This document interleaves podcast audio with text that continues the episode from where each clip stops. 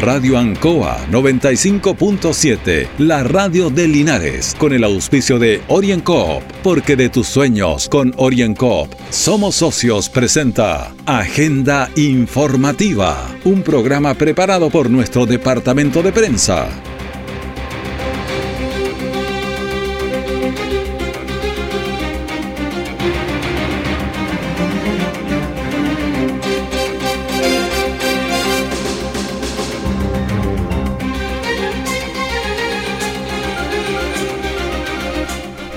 Muy buenos días, bienvenidos a Agenda Informativa a través de Radio Ancoa en este viernes 18 de marzo de 2022, Día del Sueño, Día de la Higiene del Sueño, dormir como corresponde, descansar.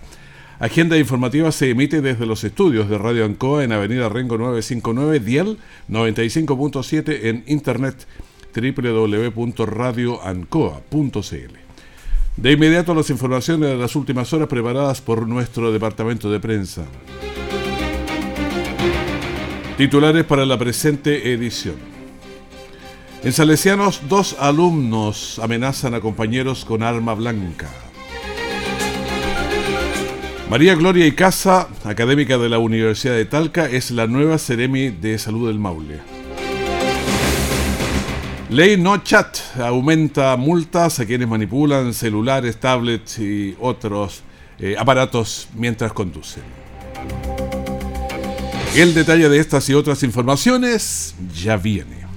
Sido tiempos difíciles, de incertidumbre, porque las ventas han bajado, hemos tenido miedo y preocupa no saber cuándo las cosas mejorarán. La pandemia nos ha afectado a todos. Me acerqué a Oriencop buscando una solución y mi sorpresa fue enorme. Entendieron de inmediato mi situación y juntos buscamos la mejor alternativa para salir adelante con mi negocio. Reactiva tu negocio con Orienco. Solicita tu crédito microempresas de 14 millones en 48 o 60 cuotas con una tasa súper baja. Orienco, cooperativa de ahorro y crédito. Siempre en el lugar donde se produce la noticia están los equipos de prensa para que usted se informe primero. Agenda informativa.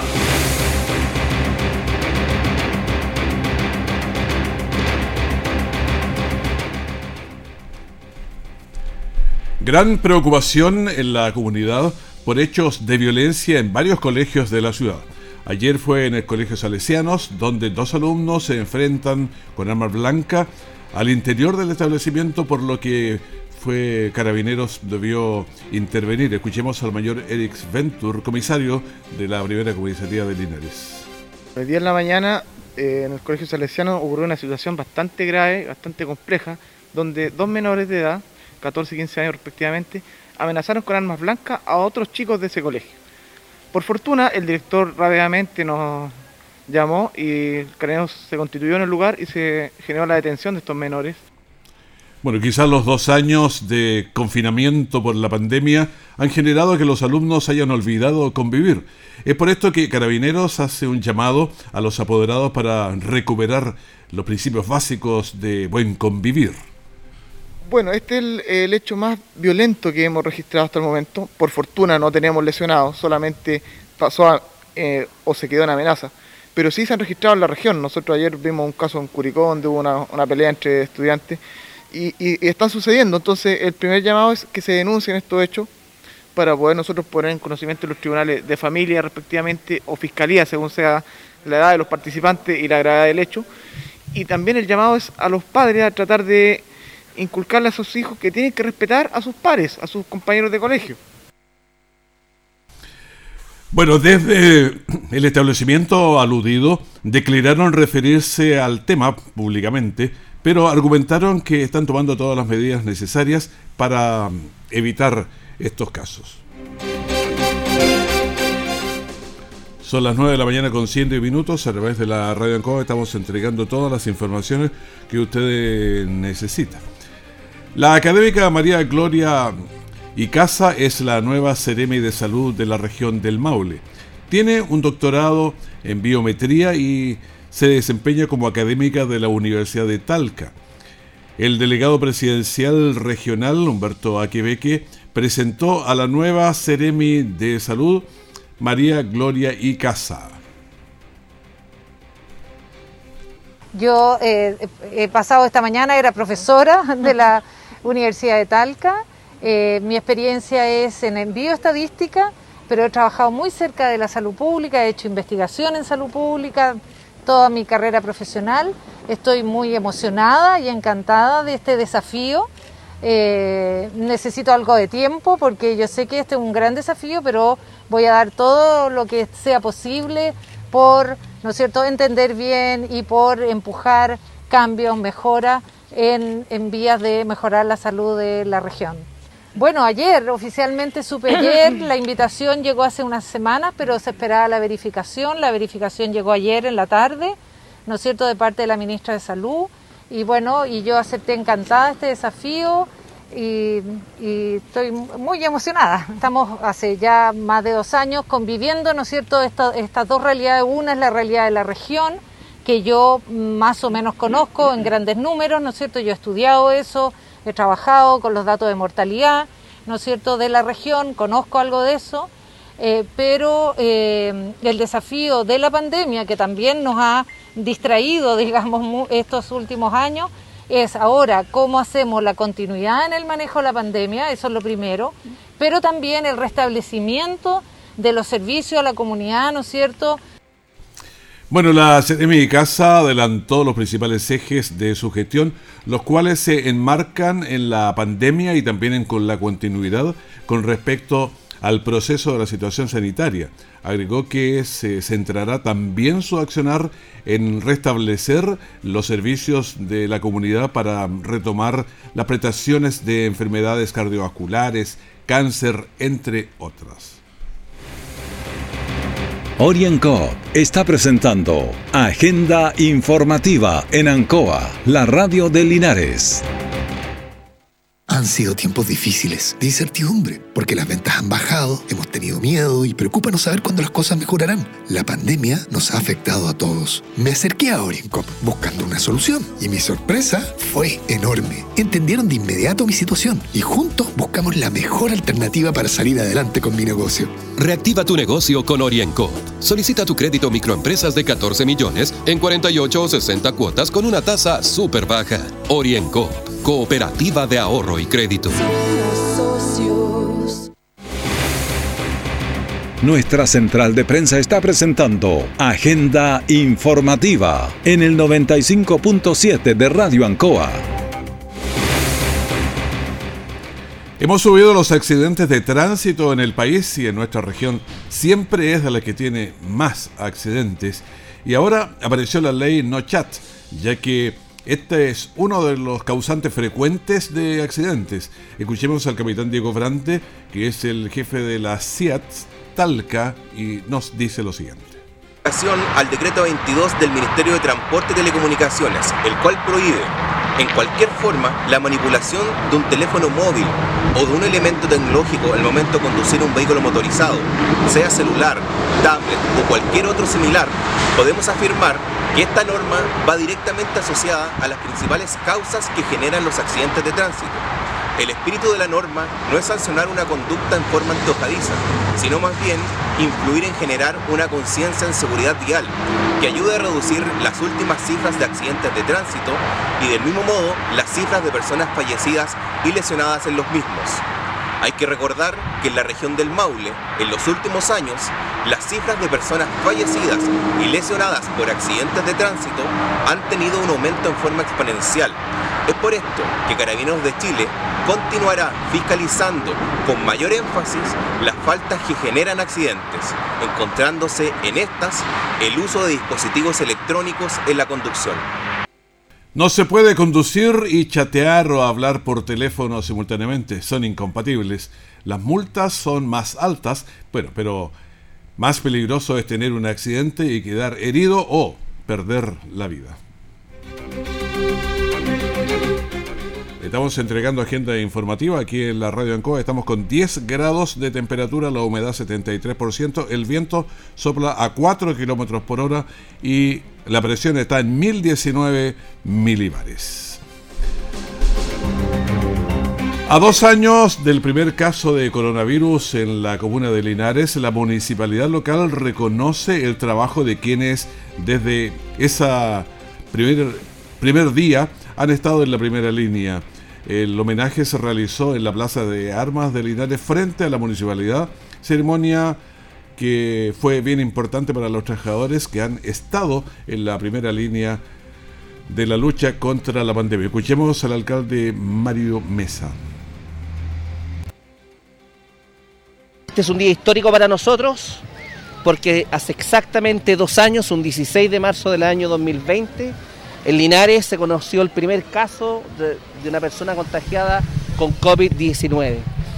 Y desde ese comienzo yo quiero graficar a dos instituciones que estuvieron en la primera línea. Muchos servicios públicos no estuvieron, pero hay dos servicios públicos que sí estuvieron.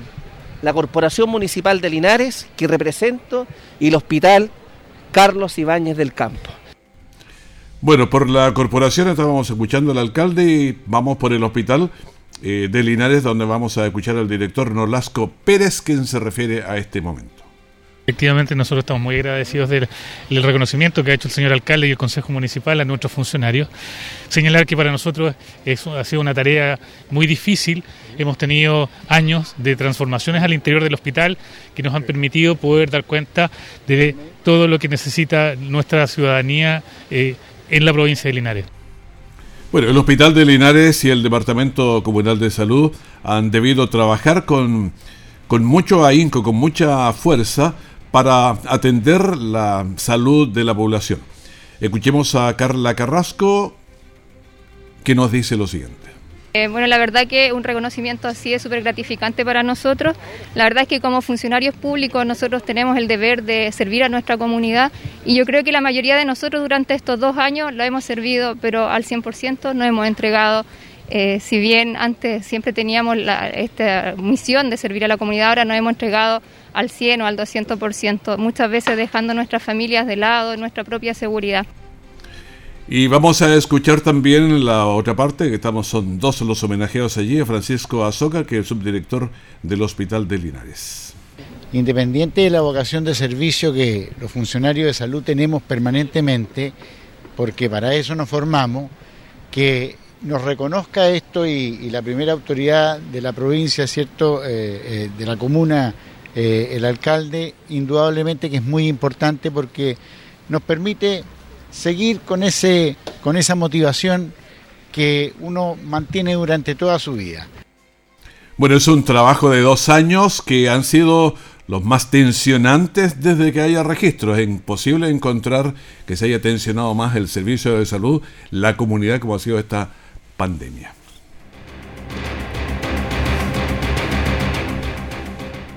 La Escuela Carlos Ibáñez del Campo se prepara para cumplir 100 años de vida. La, centenaria escuela está ubicada en la salida a la ruta hacia la precordillera, la ruta L45, y es un referente para toda la comunidad. Ahí en la 35, como se le dice más popularmente, porque es el número antiguo, pero ahora ya es, hace rato ya, Carlos Ibáñez del Campo.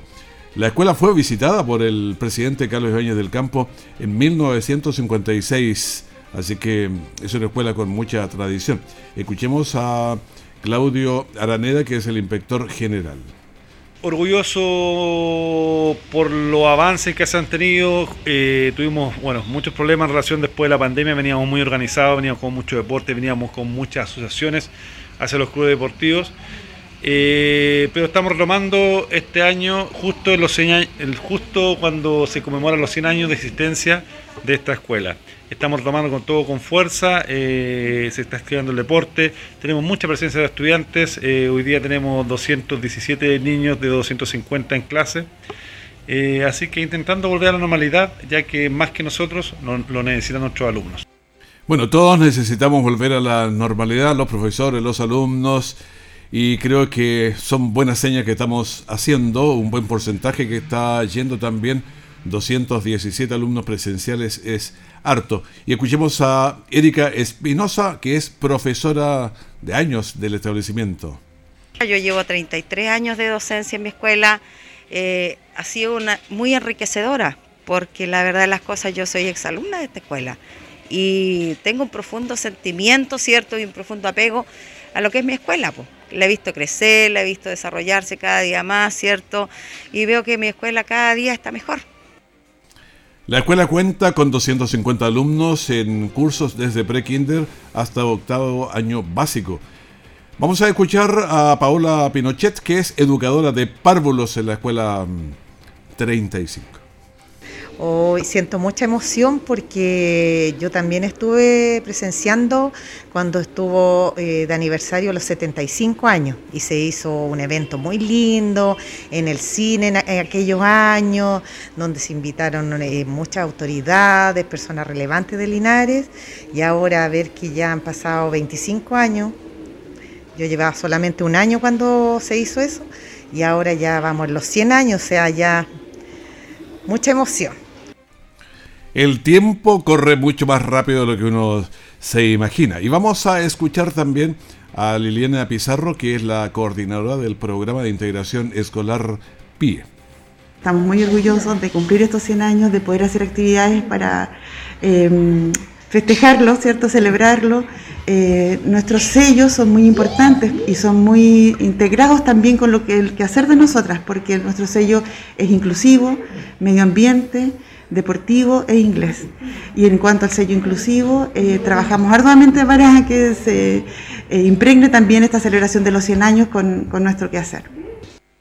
La Escuela Carlos Ibáñez del Campo cuenta con salas y lugares acondicionados de psicomotricidad, educación física, inglés, medio ambiente, para seguir trabajando junto a los niños del sector oriente de la comuna de Linares. Orienco está presentando Agenda Informativa en Ancoa, la radio de Linares.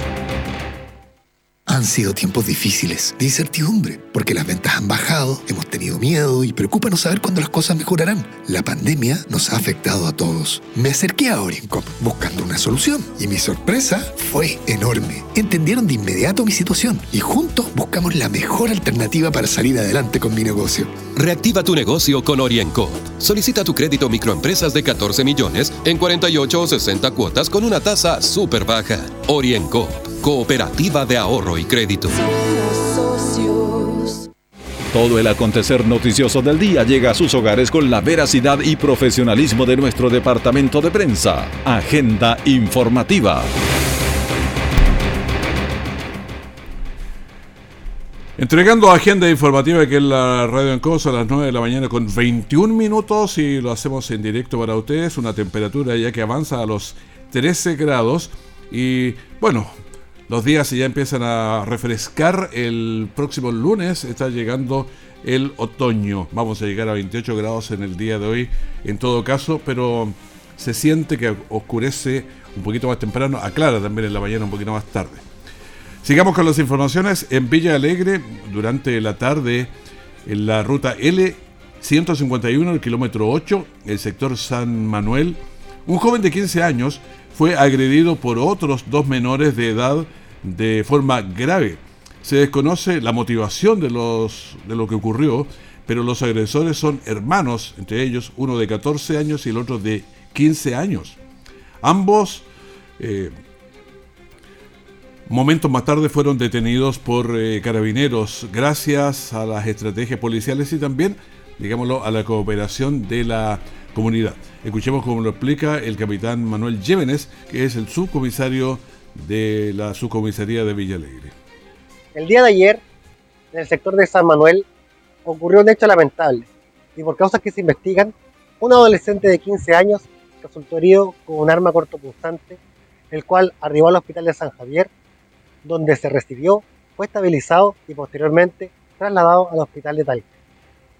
En virtud de estos hechos, Carabineros procedió a realizar una serie de diligencias en flagrancia, realizando un empadronamiento y obteniendo la información necesaria que permitió la identificación de los autores de la agresión.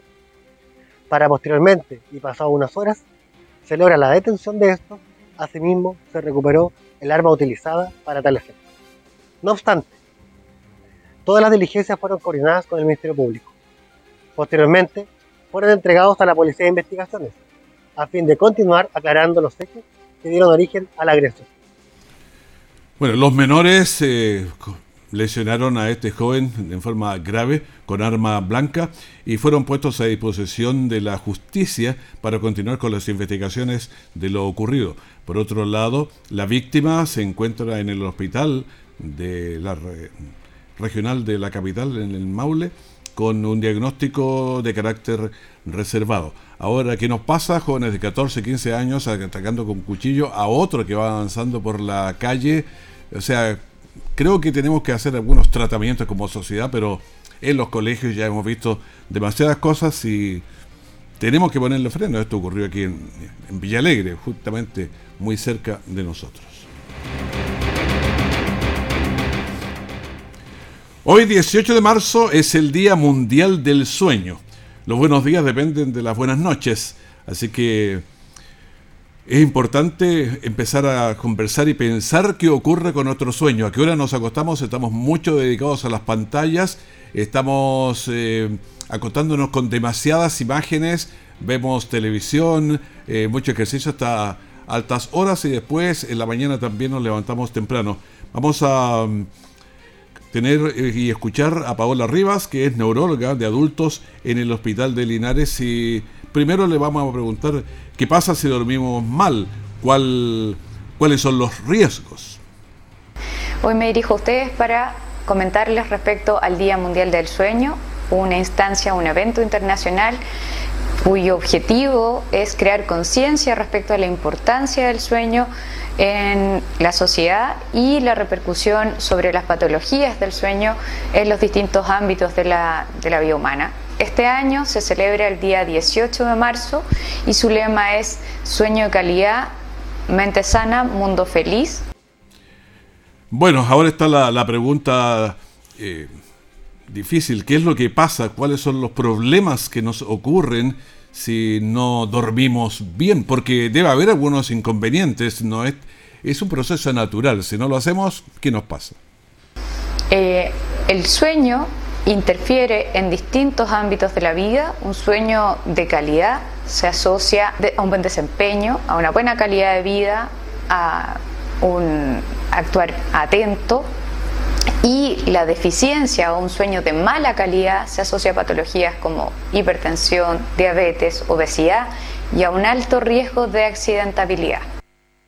Es curioso, si no dormimos bien se nos sube la, eh, todos los problemas al, hombro, ¿eh? incluso la obesidad, porque el cuerpo interpreta cosas en forma que no corresponde, también la, la diabetes, la hipertensión, así que tiene muchas consecuencias.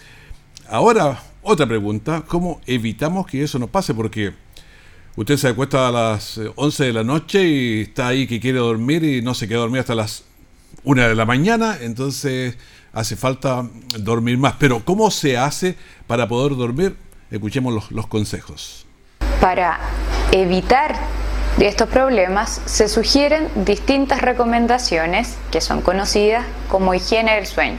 Entre estas se incluyen disminuir la ingesta de activantes como cafeína a las primeras horas de la tarde, restringir su uso en la noche evitar el uso de pantallas durante las últimas horas del día, evitar la luz brillante durante las últimas horas del día, evitar el uso de pantallas dentro del dormitorio, evitar la actividad física las últimas horas del día, evitar la actividad eh, extenuante y laboral durante las últimas horas del día y en el caso de los trabajadores por turnos, tratar de que las últimas horas del turno sean de actividad de menor intensidad, de consumo de alimentos livianos y al abandonar el turno camino a la casa, usar lentes de sol, evitar el consumo de cafeína y llegar directamente a dormir y a descansar.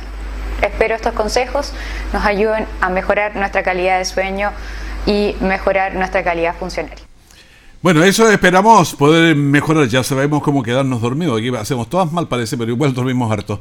Eh, Gabriel, ¿cómo estás? Eh, buenos días. ¿Hay alguna novedad en el frente? Sí, eh, Raúl, buenos días. a esta hora nos hemos desplazado hasta la ruta 5 Sur, kilómetro 313. Esto porque en horas de esta madrugada un camión volcó en este lugar en la pista que avanza hacia el sur y esto está todavía en desarrollo. Hay que destacar eso sí que el conductor de este camión de alto tonelaje se encuentra en buen estado de salud, no sufrió lesiones, eh, de hecho se encuentra todavía en el entorno de lo que es este lugar con el trámite respectivo con el personal de carabineros.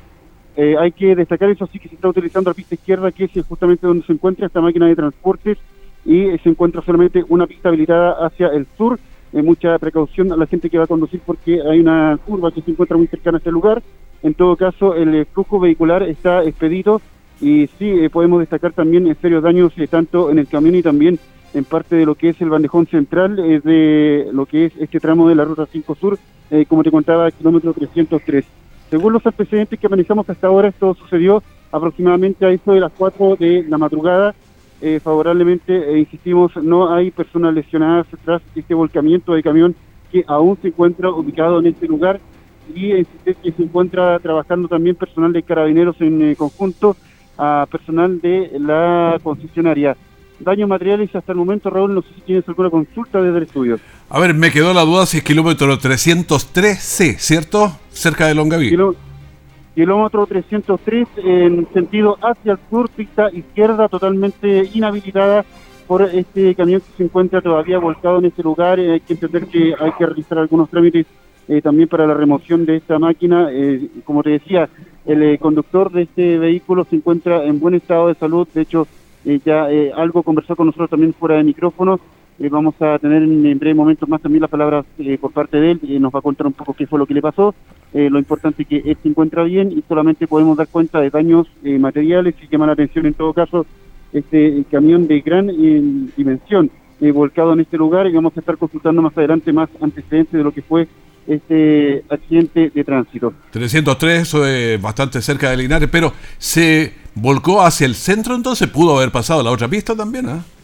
Mira, claro, volcó hacia el bandejón y favorablemente entiendo que no, no pasó a llevar a ningún otro vehículo. Hmm.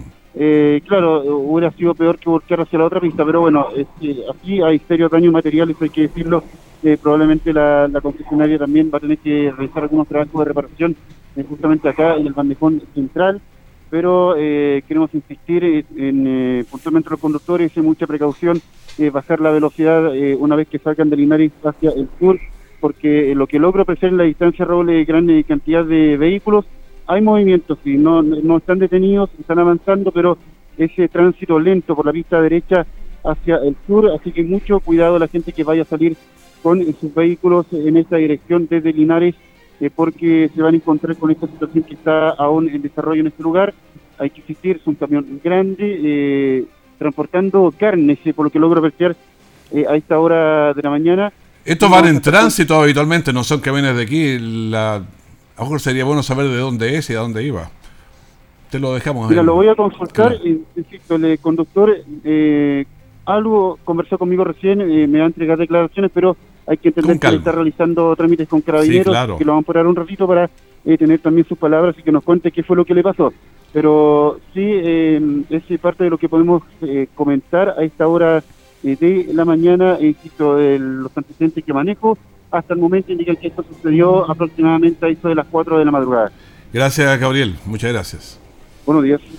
Gabriel Morales entregándonos esta información del kilómetro 303 aquí en la carretera eh, panamericana. A ver, en un minuto, el coronavirus nos dice que el último informe registra 15.735 nuevos casos, el total de activos 758.494, la positividad de la semana 15,12 y la positividad de las últimas 24 horas 14,05. Fallecidos, uy, este está alto, 184, uno de los altos ¿ah? de toda la pandemia. Eh, total 44,246 pacientes UCI 875 y conectados a ventilación mecánica invasiva 703. Estos bajaron. Claro, pero cuando bajan a veces los UCI suben los fallecidos, entonces esa, esa combinación es, es terrible. Eh, veamos también, Linares registró 193 casos y acumula 650. Despedimos agenda informativa, el primer bloque de la gran mañana de la radio Ancoa. Manténgase en sintonía, tenemos una gran mañana para ustedes. Muchas gracias. Radio Ancoa 95.7, la radio de Linares, con el auspicio de OrienCoop, porque de tus sueños con OrienCoop somos socios, presentó Agenda Informativa, todo el acontecer noticioso del momento preparado por nuestro departamento de prensa, Radio Ancoa, por la necesidad de estar bien informado.